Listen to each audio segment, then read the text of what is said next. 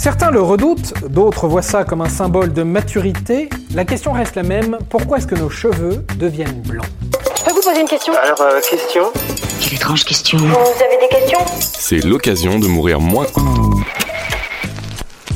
Le blanchissement des poils et des cheveux est scientifiquement appelé canicie. Pour comprendre son origine, il faut plonger dans la structure même du cheveu. En voiture, tout le monde Qu'ils soient bruns, blonds ou roux, nos cheveux doivent leur couleur à un pigment bien particulier appelé la mélanine. Irrésistible appel à la couleur. C'est cette même molécule qui est responsable de la couleur de notre peau et de nos yeux. La mélanine est produite par des cellules appelées mélanocytes qui, dans le cas du cheveu, se trouvent au niveau du bulbe pilaire.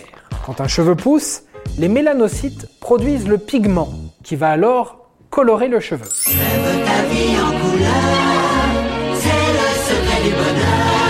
Sauf que les cheveux ne sont pas éternels. Ils durent en moyenne 4 ans. Une durée au terme de laquelle ils meurent et tombent. Il doit alors être remplacé par un nouveau cheveu. Mais les mélanocytes non plus ne sont pas éternels.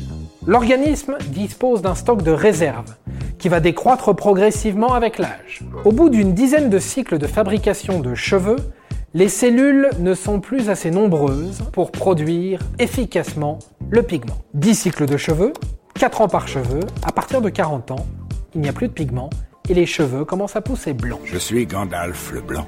Et voilà, maintenant vous savez tout. Au revoir, messieurs, dames. C'est ça la puissance intellectuelle. Sapristi Si tu as aimé ce podcast, c'est le moment de t'abonner, de laisser une note ou un gentil commentaire. Et si tu as fait tout ça, eh bien merci, car ça nous aide beaucoup.